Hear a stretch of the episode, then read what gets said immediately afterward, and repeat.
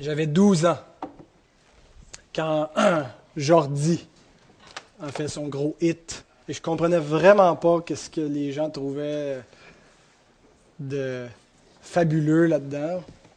Je l'ai réécouté cette semaine et je comprenais toujours pas plus. Alors je vous invite à ouvrir la parole du Seigneur dans l'Épître aux Hébreux, chapitre 12. Nous allons lire les versets 4 à 11. Si vous n'avez pas vos Bibles, le texte est affiché à l'avant. Je vous invite néanmoins à laisser vos Bibles ouvertes sur ce passage, puisque euh, on va se promener un peu partout, mais on va revenir toujours à ce texte de base. Vous n'avez pas encore résisté jusqu'au sang en luttant contre le péché. Et vous avez oublié l'exhortation qui vous est adressée comme à des fils. Allez voir les enfants, c'est ça dont je parlais.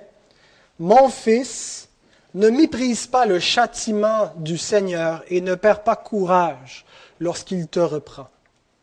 Car le Seigneur châtie celui qu'il aime et il frappe de la verge tous ceux qu'il reconnaît pour ses fils.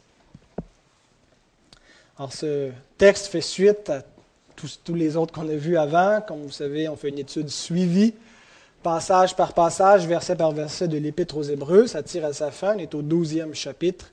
Il n'en reste plus qu'un après celui-ci. Lorsque Dieu entre dans la vie d'une personne, généralement, ça produit quelques bouleversements. C'est le moins qu'on puisse dire. Et la cause de ces bouleversements, vient de l'œuvre du Saint-Esprit. Quand Dieu entre dans la vie d'une personne, comment est-ce qu'il le fait? Bien, c'est l'Esprit de Dieu, le Saint-Esprit, qui vient dans le cœur, dans l'âme, dans l'esprit du croyant et qui opère ce qu'on appelle la régénération. Il renouvelle l'intelligence il change le cœur, la volonté qui était mauvaise et qui était orientée vers soi-même, vers des penchants qui correspondaient à notre nature pécheresse, et il les oriente dorénavant vers lui, avec un désir de glorifier son nom, d'obéir à sa parole. Et ce cœur nouveau vient avec une, nouvelle obéissance.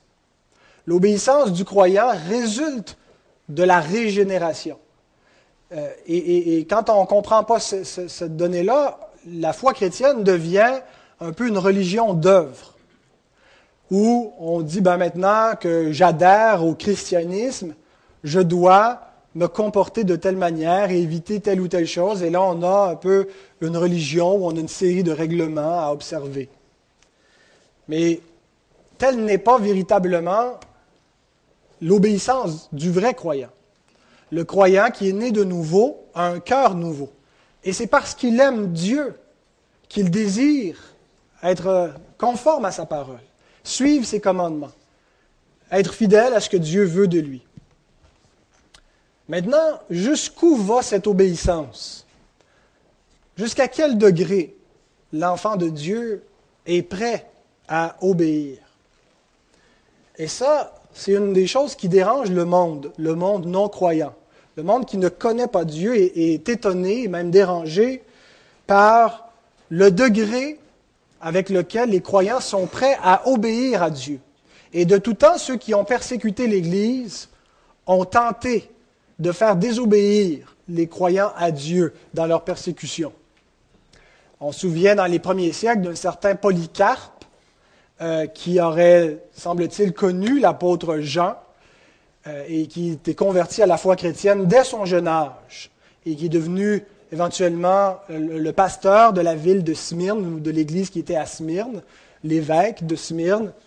Euh, et il est mort comme martyr à l'âge de 86 ans. Et lorsqu'il a été examiné par le proconsul, qui représentait l'autorité romaine, qui parlait au nom de l'empereur, celui-ci, le proconsul, lui a dit Respecte ton vieil âge. Tu es un homme maintenant que les, que les cheveux blancs ne t'exposent pas à une telle mort. Ne sois pas si obstiné au point de refuser simplement de nier le nom de Christ. Fais-le pour l'apparence, pour satisfaire la foule, pour satisfaire l'État. refuse d'aller jusqu'au bout. Et la réponse de Polycarpe était, Il y a 86 ans que je le sers, et il ne m'a fait que du bien. Comment pourrais-je le maudire? Il est mon Créateur, mon Roi et mon Sauveur. On lui demandait simplement de maudire le Christ, et il avait la vie sauve. Et parce qu'il a refusé de le faire, bien, euh, il a été brûlé, vivant. Jusqu'où va l'obéissance des croyants? Le texte qu'on vient de lire nous dit que l'obéissance des croyants peut mener jusqu'à la mort. La désobéissance initiale de l'homme a conduit à la mort. Ce n'est pas l'obéissance qui mène à la mort, c'est la désobéissance qui a fait entrer la mort dans le monde. La désobéissance du premier homme et la désobéissance de tous ses descendants par la suite, c'est a résulté dans la mort, la séparation d'avec Dieu et la mort qui agit dans le monde. Et pour nous sauver, Dieu a envoyé son Fils afin qu'il offre une parfaite obéissance. Nous lisons par exemple dans l'Épître aux Hébreux, un peu plus avant, au chapitre 5, verset 8, que il, le Fils, a appris, bien qu'il fût fils, l'obéissance par les choses qu'il a souffertes. Christ est venu pour offrir une parfaite obéissance qu'aucun homme n'avait offert à Dieu.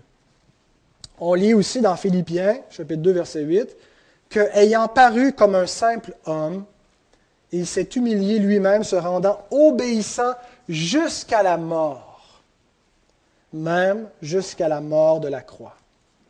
Christ est le seul homme à avoir parfaitement obéi à Dieu, le Père. Et son obéissance fait deux choses pour nous. Elle nous justifie. Nous ne sommes pas justifiés sur la base de notre obéissance, nous sommes désobéissants comme le reste des hommes. Mais parce que Christ a parfaitement obéi, Dieu considère que cette obéissance-là est la nôtre lorsque nous croyons en Christ. Il nous donne, son obéissance. Mais son obéissance fait aussi une deuxième chose. Elle nous ouvre la voie de l'obéissance. Elle nous permet à notre tour de désirer obéir à Dieu, d'aimer ses commandements et de désirer de tout notre cœur le suivre et d'obéir possiblement jusqu'à la mort. Dieu demande à personne de se tuer par obéissance. Et lorsqu'on dit ça, Dieu veut qu'on obéisse jusqu'à la mort. Un non-croyant pourrait entendre ça et dire, mais c'est du fanatisme d'enseigner aux gens d'être fidèles à Dieu jusqu'à la mort et comme si on incitait les gens à tuer ou à se tuer pour obéir à Dieu. Dieu demande à personne de se tuer. Cependant, l'obéissance à Dieu lorsqu'on obéit à Dieu dans un monde qui est opposé à Dieu, va amener de l'opposition contre nous.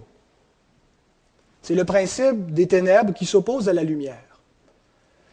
Est-ce qu'on va céder aux ténèbres ou est-ce qu'on va persister dans l'obéissance? Jusqu'à quel point devons-nous résister pour obéir à Dieu? Est-ce qu'il y a un point où ça devient rationnel, acceptable devant Dieu de dire c'est trop loin et c'est justifiable de te désobéir pour ne pas subir l'opposition du monde. Et dans la souffrance, on est souvent tenté d'abandonner. Lorsque l'ennemi vient nous susurrer à l'oreille, c'est pas raisonnable d'endurer tout ça. C'est pas raisonnable de s'exposer à une telle souffrance par une obéissance. Tu es un fanatique. T'exagères. Rappelons-nous ceci. Vous n'avez pas encore résisté jusqu'au sang en luttant contre le péché. Hébreu 12, 4. Bien-aimé, il est toujours raisonnable d'obéir à Dieu. Et il n'est jamais raisonnable de lui désobéir. C'est très fort comme principe. Résister jusqu'au sang veut dire jusqu'au point de verser son sang, jusqu'au point d'y laisser sa vie. Et certains chrétiens ont dû se rendre jusque-là. Les Hébreux ne se sont pas rendus jusque-là, en tout cas pas au moment où l'auteur écrit l'épître. Il dit, vous n'avez pas encore eu à mourir pour votre foi. Vous avez souffert beaucoup pour votre foi, on vous a enlevé vos biens, on vous a exclus, mais vous avez toujours la vie sauf. Et certains ont perdu la vie en raison de leur foi.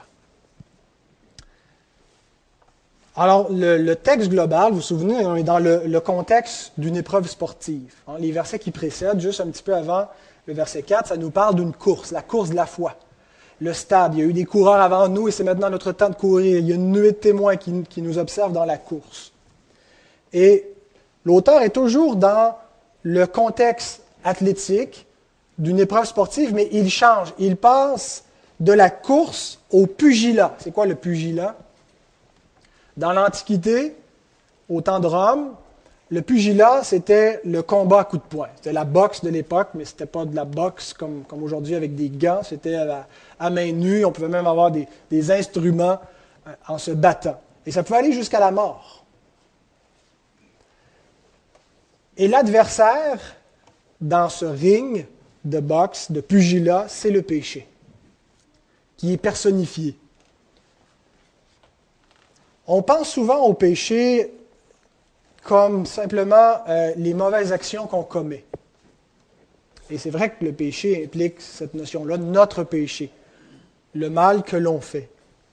Mais ici, lorsque l'auteur dit, vous n'avez pas encore résisté jusqu'au sang en luttant contre le péché, le mot lutter, euh, antagonizo, il y a un antagonisme, il y a une lutte, il y a un combat le mot péché ici est, plus englobant. Il n'est pas question de notre péché, mais du péché qui nous agresse. Le péché comme un agresseur. Non pas le péché dont on se rend coupable, mais le péché, c'est-à-dire la puissance qui agit dans le monde et qui, qui s'attaque à ceux qui veulent être fidèles à Dieu.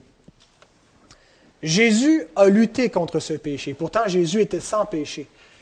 Jésus a mené une lutte contre le péché. Pas dans le sens où on pourrait l'entendre quand on dit je me, bats contre le péché parce que j'ai envie, je suis séduit et j'aurais un désir de péché. Jésus n'a pas eu un combat dans ce sens-là. Mais il a combattu contre le péché dans le sens qu'il y a une puissance invisible, la puissance du diable qui agit dans le monde, qui a tenté de le faire désobéir à Dieu. Et il a donc eu à lutter. Et nous aussi, nous avons à lutter contre cette même puissance. Et parfois, ça peut être jusqu'à la mort. Dans ce combat, dans ce, pugilat, les Hébreux reçoivent des coups contre le péché. Et ils commencent à voir embrouillé. Ça arrive des fois quand on regarde deux boxeurs qui s'affrontent, un peut recevoir des coups et pendant un instant, il, est, sonné, il peut faire une commotion cérébrale, il peut s'effondrer, sa vision est embrouillée, il y a de la difficulté à, à se mouvoir, à continuer le combat. C'est un peu l'image qui nous est donnée ici. Des Hébreux qui sont sonnés dans le combat contre le péché, dans l'opposition, dans l'antagonisme qu'ils rencontrent dans le monde, parmi les leurs, dans leur famille. Ils ont été rejetés, à cause de leur foi. Et là, ils voient embrouillé et ils commencent à avoir une mauvaise analyse de la situation. Leur perspective dévie, ils voient plus clair. Ils ont l'impression qu'ils se sont trompés, qu'ils n'ont pas bien fait de suivre Christ, qu'ils ont mal compris les Écritures lorsqu'ils se sont tournés vers Jésus comme le Messie. Ils interprètent les malheurs qui leur arrivent comme un signe que Dieu les a abandonnés. Forcément, s'il nous arrive tous ces malheurs-là, c'est que Dieu n'est pas avec nous. Forcément, si on nous a dépouillés de nos possessions, si les gens nous insultent parce que nous sommes croyants, s'il est si difficile de vivre honnêtement et que partout on rencontre l'opposition des, des, des païens qui ridiculisent notre foi, notre désir d'obéir à Dieu, mais c'est peut-être parce que Dieu nous abandonne. Si Dieu ne nous abandonnait pas, ça serait plus facile. Et c'est à ce moment-là que l'auteur intervient en corrigeant leur perspective d'une manière qui est totalement inattendue au verset 5. Il change de contexte. On est dans l'athlétisme, on est dans la course, dans le combat de boxe, et là, il change d'image complètement pour changer leur perspective. Au verset 5, nous lisons Vous avez oublié l'exhortation qui vous est adressée comme à des fils. Mon fils, ne méprise pas le châtiment du Seigneur et ne perds pas courage lorsqu'il te reprend. L'auteur interprète la souffrance des Hébreux et leur combat à la lumière d'un texte de l'Ancien Testament qu'on retrouve dans le livre des Proverbes, le chapitre 3, et il cite les versets 11 et 12 de ce, de ce passage. Du point de vue humain, de notre point de vue à nous, les vicissitudes de la vie, les hauts et les bas, les épreuves, la, lassitude du quotidien, la souffrance qu'on a dans ce monde, mais particulièrement la souffrance qui vient du fait qu'on veut obéir à Dieu parce que Dieu nous a donné un cœur nouveau pour le faire et que ça correspond à notre nature renouvelée. Alors, cette obéissance-là vient avec une souffrance. Et d'un point de vue humain, tous ces événements-là, le cycle de la vie, ça suit un cours fortuit des choses les gens qui interprètent la vie, les malheurs de la vie, le voient comme un événement, une suite d'événements euh, qui arrivent de manière aléatoire. La maladie frappe, elle frappe, et, elle discrimine de façon aléatoire. Euh, on peut faire attention, on peut, et ça ne change rien, on peut tomber malade quand même. On peut nous arriver, il peut nous arriver un accident, une mauvaise conjoncture dans, l'économie du pays, on perd notre emploi et ça arrive pour tout le monde. Mais du point de vue biblique, le cours de notre vie, de la vie des enfants de Dieu, et les épreuves, quelles qu'elles soient, sont l'école de Dieu, par, lequel, par laquelle il nous éduque, comme un parent éduque ses enfants en, les, les châtiant. Et voici donc la théologie de l'auteur concernant cette vérité dans le reste du passage. À partir de Proverbe 3, voici ce qu'il dit, comment il l'interprète. On va relire à partir du verset 5 jusqu'au verset 11. Vous avez oublié l'exhortation qui vous est adressée comme à des fils. Mon fils, ne méprise pas le châtiment du Seigneur et ne perds pas courage lorsqu'il te reprend. Car le Seigneur châtie celui qu'il aime et il frappe de la verge tous ceux qu'il reconnaît pour ses fils. Fin de la citation du proverbe. L'auteur continue en disant ceci. Supportez le châtiment. C'est comme des fils que Dieu vous traite. Car quel est le fils qu'un père ne châtie pas? Mais si vous êtes exempts du châtiment auquel tous ont part, vous êtes donc des enfants illégitimes et non des fils. D'ailleurs, puisque nos pères, selon la chair, nous ont châtiés et que nous les avons respectés, ne devons-nous pas, à bien plus forte raison, nous soumettre au Père des esprits pour avoir la vie? Nos pères nous châtiaient pour peu de jours, comme ils le trouvaient bon. Mais Dieu nous châtie pour notre bien, afin que nous participions à sa sainteté. Il est vrai que tout châtiment semble d'abord un sujet de tristesse et non de joie, mais il produit plus tard, pour ceux qui ont été ainsi exercés, un fruit paisible de justice. Dans la, semaine prochaine, on va exposer le reste de ce texte, c'est-à-dire les versets 7 à 11. Pour ce matin, je vais me concentrer pour le reste de ce, ce message sur les versets 5 et 6. Et j'aimerais faire quatre observations brèves. Observation numéro 1. Quels moyens Dieu utilise-t-il pour discipliner ses enfants? Premier moyen, au verset 5, c'est sa parole. L'auteur dit, vous avez oublié l'exhortation qui vous est adressée comme à des fils. il cite le Proverbe 3 dans lequel Salomon, le fils de David, s'adresse à son propre fils, qui éventuellement sera le successeur sur le trône, et lui donne toutes sortes de conseils, de sentences sages, qui, sont, deviennent des proverbes, et par lesquels il veut l'instruire dans la voie de la justice, lui enseigner ce qui est bien, ce qui est droit, la voie qu'il doit suivre.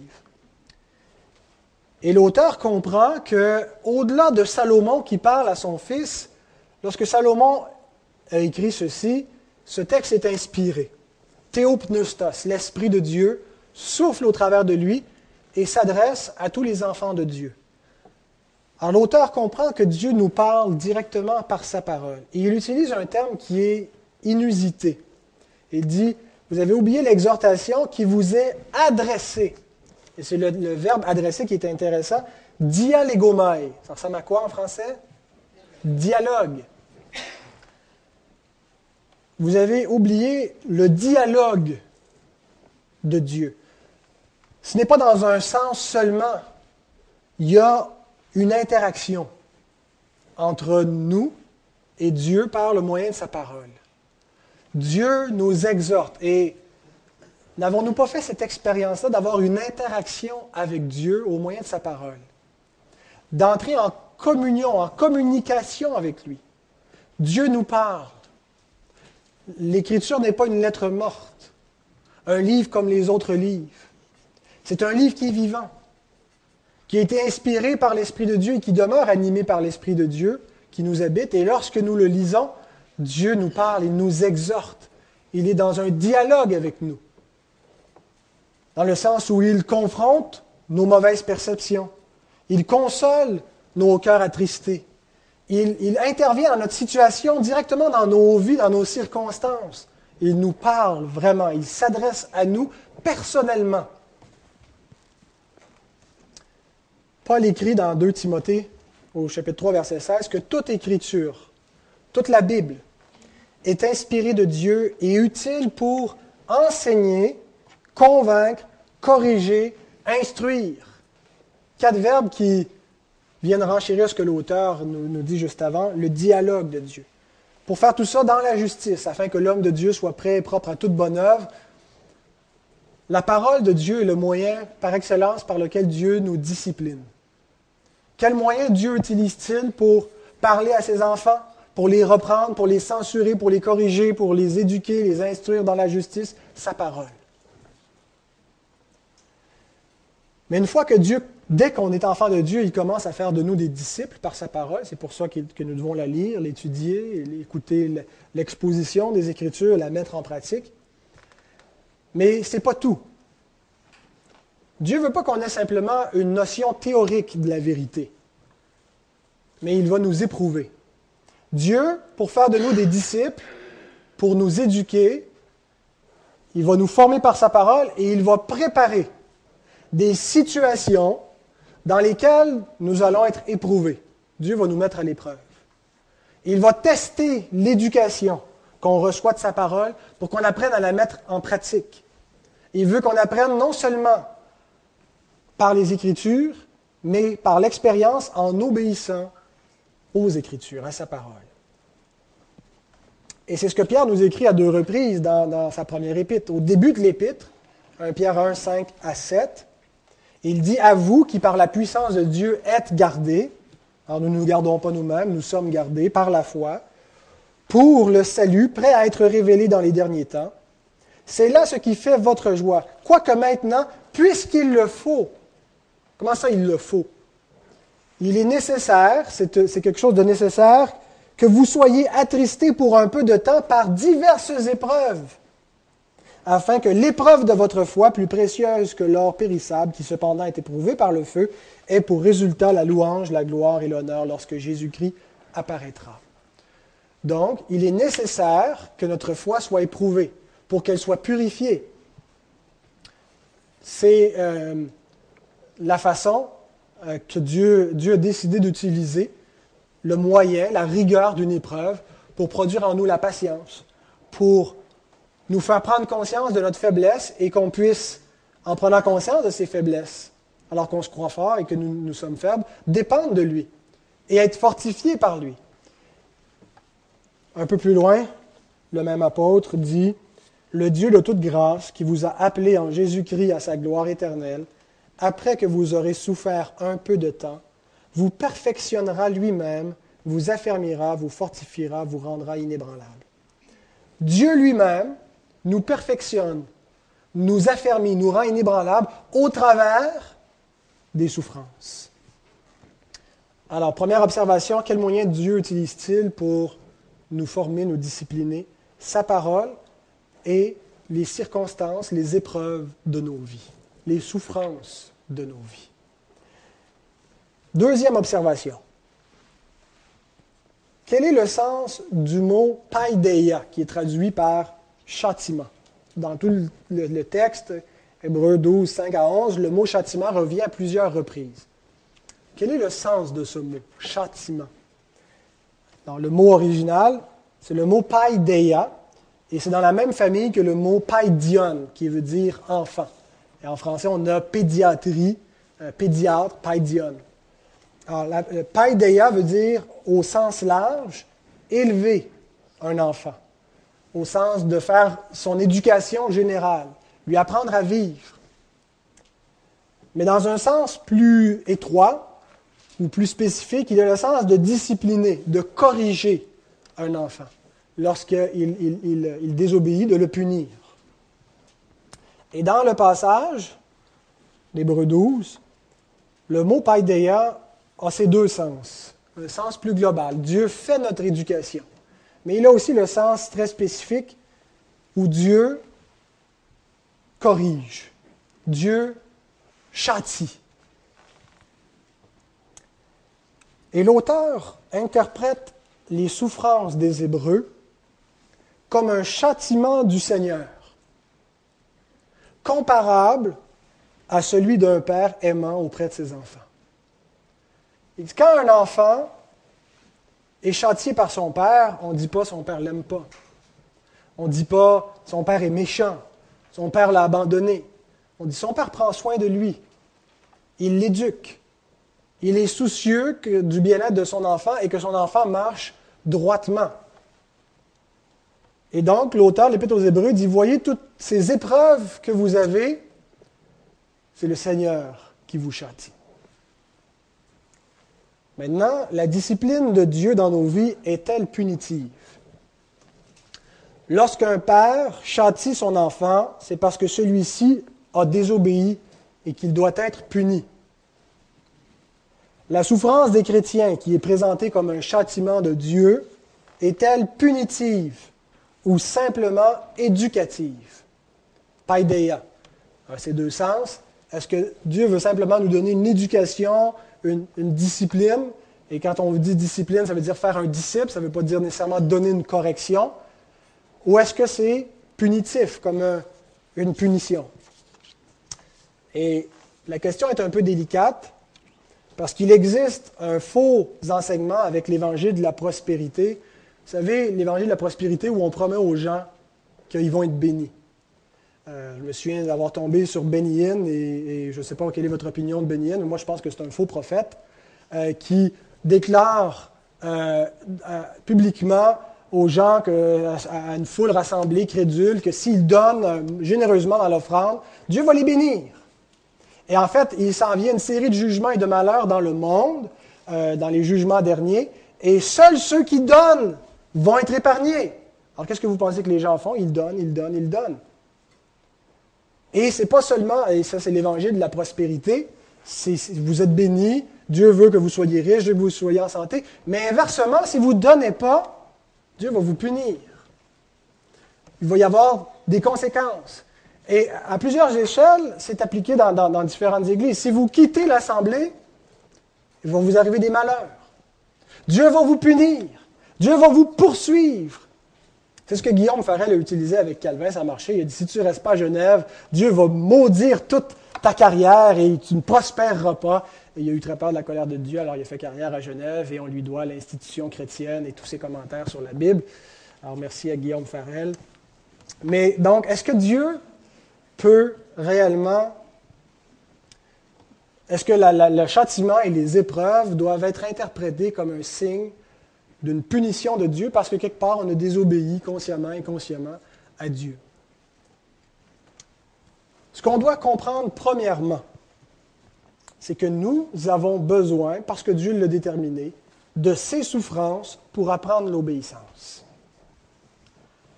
Est-ce que Jésus était un pécheur? Jésus était sans péché. Et il a appris bien qu'il fût fils, l'obéissance par les choses qu'il a souffertes. Hébreux 5, 8. Le Fils de Dieu, qui était pourtant sans péché, a dû apprendre l'obéissance par un chemin de souffrance.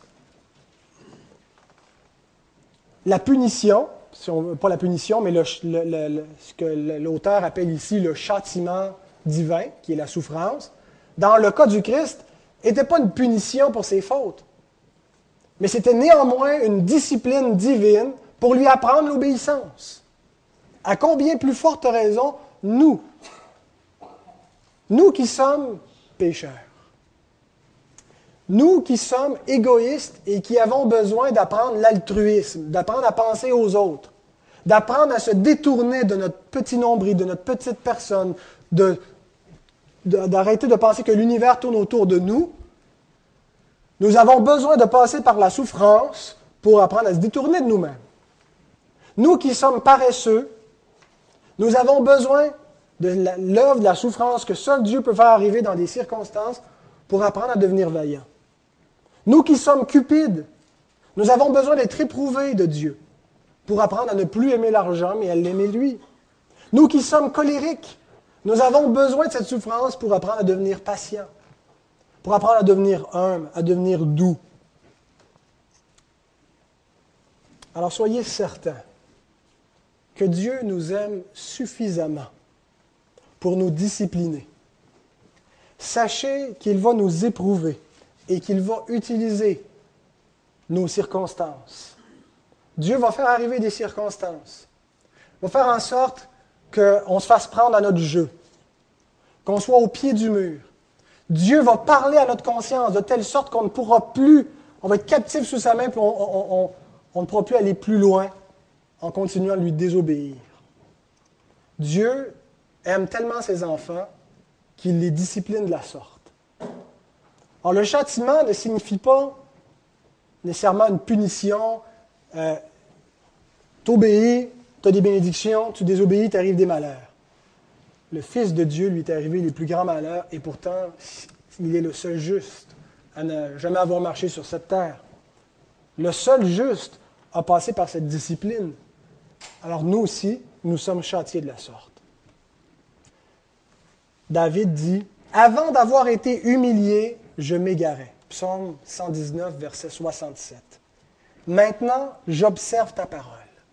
Avant d'avoir été humilié, je m'égarais. Avant d'avoir été discipliné. Avant que le Seigneur mette sa main sur moi. Avant d'être pris dans flagrant délit de mon péché. Avant que le Seigneur me montre l'état de mon cœur. Avant de passer par la souffrance, d'être exposé à la pauvreté, à ma faiblesse et de dépendre totalement de Dieu, je m'égarais. Et maintenant que Dieu m'a humilié, j'observe ta parole.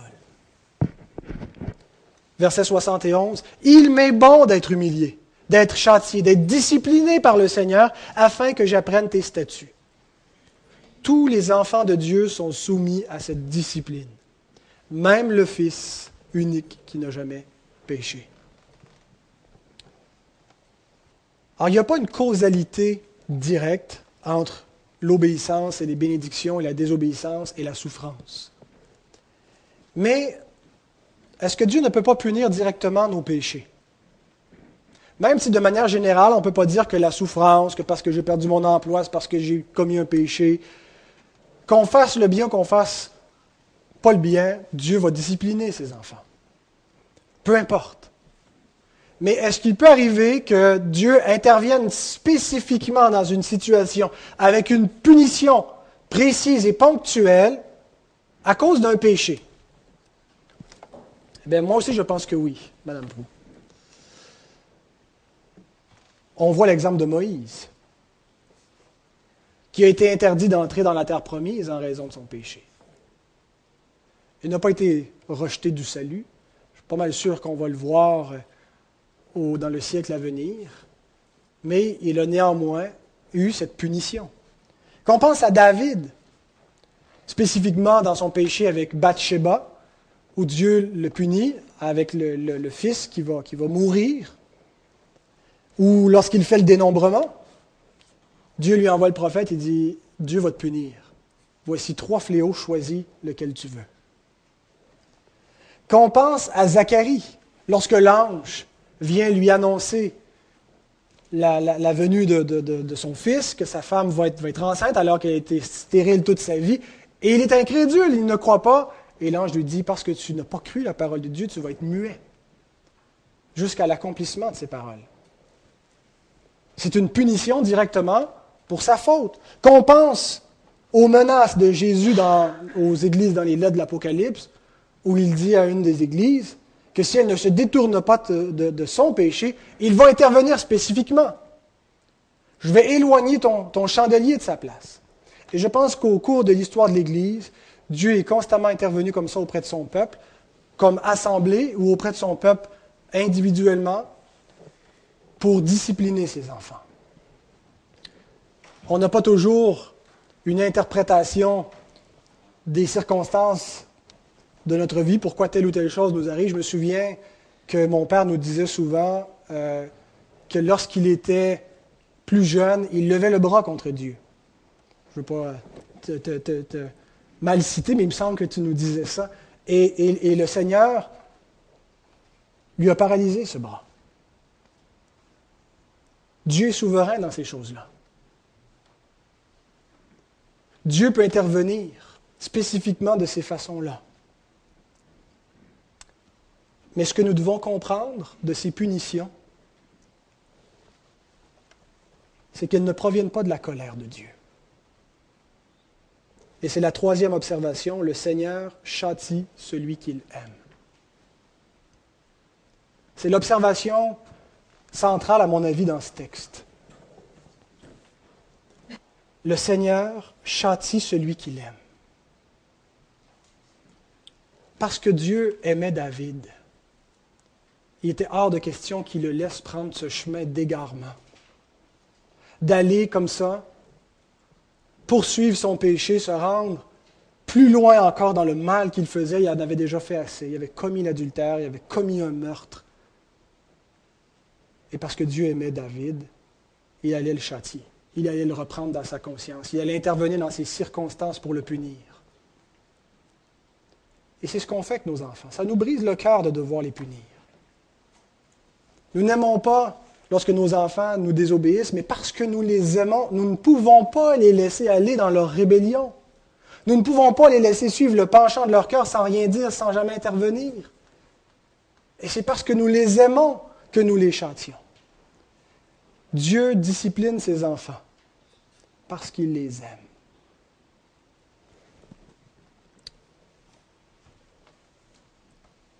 Le châtiment de Dieu est différent de la colère de Dieu contre ses ennemis. La colère de Dieu contre ses ennemis, elle est privée de la miséricorde. Il ne leur pardonne pas leurs péchés. Il les condamne pour leurs péchés. Lorsque Dieu châtie ses enfants pour leurs péchés, il ne les condamne pas pour leurs péchés. Il en a condamné un autre à leur place. Mais il veut les discipliner pour qu'ils apprennent à se détourner du péché et à craindre le Seigneur, à l'aimer. Le Seigneur châtie celui qu'il aime. Croyez-vous ça? Paul nous dit dans Romains 8, 28, Nous savons du reste que toute chose concourt au bien de ceux qui aiment Dieu, de ceux qui sont appelés selon son dessein. Savez-vous cela? Nous savons que toute chose concourt au bien de ceux qui aiment Dieu. Ceux que Dieu appelle, il fait concourir toute chose à, leur bien. C'est difficile à croire par moments que tout ce qui nous arrive concourt à notre bien, même ce qui est tellement désagréable. Les choses qui suscitent beaucoup d'inquiétude. Il y a un petit peu plus d'un an, j'ai eu un appel du service correctionnel qui me disait de ne plus me pointer parce qu'il y avait une enquête sur moi. Je vous ai raconté les circonstances ailleurs, je ne vais pas répéter, c'est une longue histoire. Et ça allait mener éventuellement à ce que je ne sois plus aumônier au service correctionnel. Et dans les circonstances où on vient de me dire ton salaire vient de tomber de 35 000, je ne voyais pas exactement comment ça concourait à mon bien. Je ne comprenais pas qu'est-ce que Dieu était en train de faire. Seigneur, si tu es souverain, et la Bible dit que tu peux, que le, cœur du roi est un courant d'eau dans ta main, que tu l'inclines où tu veux, tu peux faire changer les circonstances, il n'y a rien d'impossible à toi. Il me semble que c'est la situation idéale, on a une petite vie tranquille, j'ai un bon travail, j'annonce ta parole entre les murs, et j'ai un bon revenu par surcroît. Pourquoi changer quoi que ce soit, Seigneur? Laisse ça comme ça, touche pas à ça, Seigneur. Ça demande la foi de croire à Romains 8, 28. Tout concourt au bien de ceux qui aiment Dieu. Dieu fait arriver des épreuves, des circonstances qui ne viennent pas nous dire Ah, ben là, sa providence est tombée en panne, Dieu t'a oublié, ou Dieu s'occupe pas de toi. Dieu fait arriver ça pour un but. Et ça concourt à tomber. C'est rien, ça, ce contrat-là. Il y a des épreuves bien pires que celle-là. Il y a des gens qui tombent malades, il y a des gens qui vivent des deuils, il y a des gens qui ont été exilés, il y a des chrétiens qui ont perdu la vie. Tout concourt au bien de ceux qui aiment Dieu. Et ça prend la foi. La foi que Dieu a le pouvoir de faire arriver ce qui nous paraît comme quelque chose de mauvais, mais Dieu va en faire quelque chose de bon. Pensez à Joseph. C'est le meilleur exemple, Joseph. Joseph, qui était un jeune homme qui était pour le moins arrogant, orgueilleux vis-à-vis de ses frères, Dieu lui avait révélé, avait donné des visions, hein, qu'il allait être en autorité sur toute sa famille. Mais par quel chemin ça passait? Il a été vendu par ses frères comme esclave, il a été des, mois, des années emprisonné. Et il devait penser que Dieu l'avait oublié. Il ne devait, pas comprendre que tout concourt à son bien. Mais c'est le chemin par lequel Dieu l'a humilié lui, pour éventuellement l'élever et accomplir ce que Dieu lui avait montré d'avance, que toute sa famille allait être sauvée au travers de, de sa présence en Égypte. Alors, ce n'était pas seulement pour lui, c'était pour le bien de toute sa famille. Et il a humilié ses frères également. Alors, on voit comment Dieu peut prendre quelque chose duquel il semble rien ressortir de bon et le transformer en bien. Et c'est exactement les paroles de Joseph à ses frères. Vous aviez projeté de me faire du mal, Dieu l'a changé en bien. Dieu fait naître le bien du mal qui se produit dans la vie et de la souffrance. Et nous devons avoir la foi dans ce Dieu. Les Hébreux sont découragés leur situation, pensent que Dieu les a oubliés, comprennent pas la souffrance qu'ils vivent, et il leur dit, vous avez oublié l'exhortation qui vous est adressée comme à des fils. Vous interprétez mal la situation. Vous ne voyez pas clair. Mon fils, ne méprise pas le châtiment du Seigneur. Le Seigneur est en train de vous discipliner. Il vous châtie.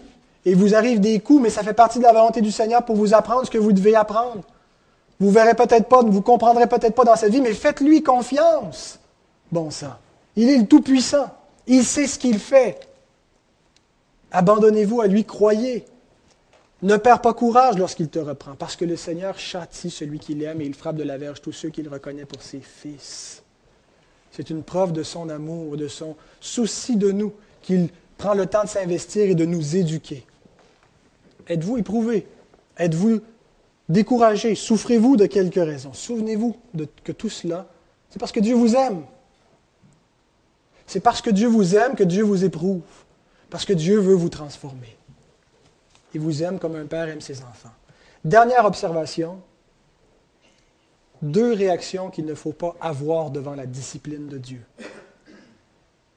Ne méprise pas le châtiment du Seigneur. Première réaction à éviter. Ne pas mépriser le châtiment du Seigneur. Lorsque ce châtiment par ces circonstances nous arrive, nous ne devons pas le mépriser en refusant la discipline à laquelle le Seigneur veut nous soumettre, en montrant un esprit entêté, borné, qui refuse d'accepter, de se résigner, de soumettre, en nous plaignant de notre sort, se plaignre constamment de son sort, penser que toute la misère du monde nous est réservée. Et vous autres, vous ne comprenez pas parce que vous autres, avez une belle vie. Vous autres, vous, avez, vous êtes marié, vous avez des enfants, vous êtes heureux, vous avez de l'argent. Mais moi, je souffre. Attirer la pitié des autres sur soi, c'est une façon de mépriser le châtiment du Seigneur. En enviant les autres, c'est un leurre envier les autres. Vous savez, quand on va pécher, on prend un leurre, un mensonge, un appât, et on fait croire au poisson qui va se nourrir. On le trompe. Chacun est attiré et leurré par sa propre convoitise. Lorsqu'on s'imagine en, regardant la vie des autres qu'on serait plus heureux et qu'on a envie ce que Dieu leur a donné, ce qu'il ne nous a pas donné, nous nous leurrons nous-mêmes et nous méprisons le châtiment du Seigneur. En n'étant pas reconnaissants de tout ce que le Seigneur fait, Dieu veut que nous soyons reconnaissants chaque jour, même pour les diverses épreuves auxquelles nous sommes exposés. C'est quand la dernière fois, frères et sœurs, que nous avons dit merci au Seigneur pour les épreuves. C'est plutôt rare qu'on fait ça. Être reconnaissant même pour les épreuves. Merci Seigneur pour cette épreuve. J'en avais besoin pour devenir un peu plus patient. J'en avais besoin, Seigneur, pour apprendre à dépendre de toi, pour apprendre à me détourner de moi, pour apprendre ce qui est l'essentiel dans cette vie. Être reconnaissant constamment de ce que Dieu nous donne. On méprise la correction du Seigneur en faisant preuve d'une attitude insoumise, rebelle, obstinée. Vous savez, c'est très mondain comme attitude. Montre que tu as du caractère. Montre que tu, défies les, les, conventions, que tu n'es pas un mouton qui se laisse euh, traîner derrière la foule. C'est très mondain. La Bible dit nous sommes des brebis. Alors par conséquent, nous devons être des moutons, qui nous nous humilions devant Dieu et qui, nous, qui acceptons sa volonté. Une façon de mépriser la correction du Seigneur, c'est lorsque nous pensons que nous savons mieux que Dieu ce qui est bon pour nous. Et en poursuivant notre propre volonté et non la sienne. Le Seigneur Jésus nous apprend à prier que ta volonté soit faite. Et nous devons dire ça sans arrière-pensée. Que ta volonté soit faite si elle s'harmonise avec la mienne. C'est-à-dire que ta volonté soit faite. Tu sais ce que je désire, mais je sais par ta parole que mes désirs sont mauvais. Tu sais qu'est-ce qui est bon pour moi. Que ta volonté soit faite. Et lorsque nous poursuivons notre volonté, vous savez quoi, nous nous méfions de Dieu. Nous avons peur de lui remettre notre sort. Nous avons peur que Dieu ne prendra pas soin de nous et qu'il ne fera pas ce qu'on voudrait. En fait, il ne fera pas ce qu'on veut. Sachez-le, Dieu ne fera pas ce qu'on veut, il va faire ce qu'il veut, mais ce qu'il nous dit, c'est que ça concourt à notre bien et que c'est mieux pour nous que ce qu'on veut. Deuxième réaction à éviter, ne perds pas courage lorsqu'il te reprend. Ne méprise pas la correction du Seigneur, premièrement, et deuxièmement, ne perds pas courage lorsqu'il te reprend. Vous savez, lorsqu'on discipline un enfant, il peut parfois perdre courage. Penser qu'on ne l'aime pas, avoir peur. C'est pour ça que c'est important lorsqu'on châtie nos enfants de leur exprimer notre amour de les rassurer que c'est pour leur bien qu'on fait ça. Je vois que Nathan a eu cette éducation-là parce que quand je lui ai demandé pourquoi est-ce que quand, nos parents nous punissent, ça veut dire qu'ils ne nous aiment pas, il dit non, ça veut dire qu'ils nous aiment. Pourtant, intuitivement, ça nous semble dire le contraire lorsqu'on est puni. Mais non, ça veut dire que nous sommes aimés. Mais devant le châtiment de Dieu, il est possible qu'on réagisse ainsi. Frères et sœurs, est-ce ainsi que vous avez réagi au châtiment de Dieu dans votre vie? Avez-vous peur de Dieu? Avez-vous de la difficulté à le concevoir comme un Père aimant? Est-ce que vous vous sentez toujours coupable devant Dieu, jamais à la hauteur? Avez-vous même peur que Dieu vous rejette? Écoutez-moi bien. Le Seigneur châtie celui qu'il aime. Et il frappe de la verge tous ceux qu'il reconnaît pour ses fils. Mon frère, ma sœur, prends conscience que toi aussi, tu as oublié cet encouragement du Seigneur ton Père, que c'est parce que tu es son enfant, son enfant chéri,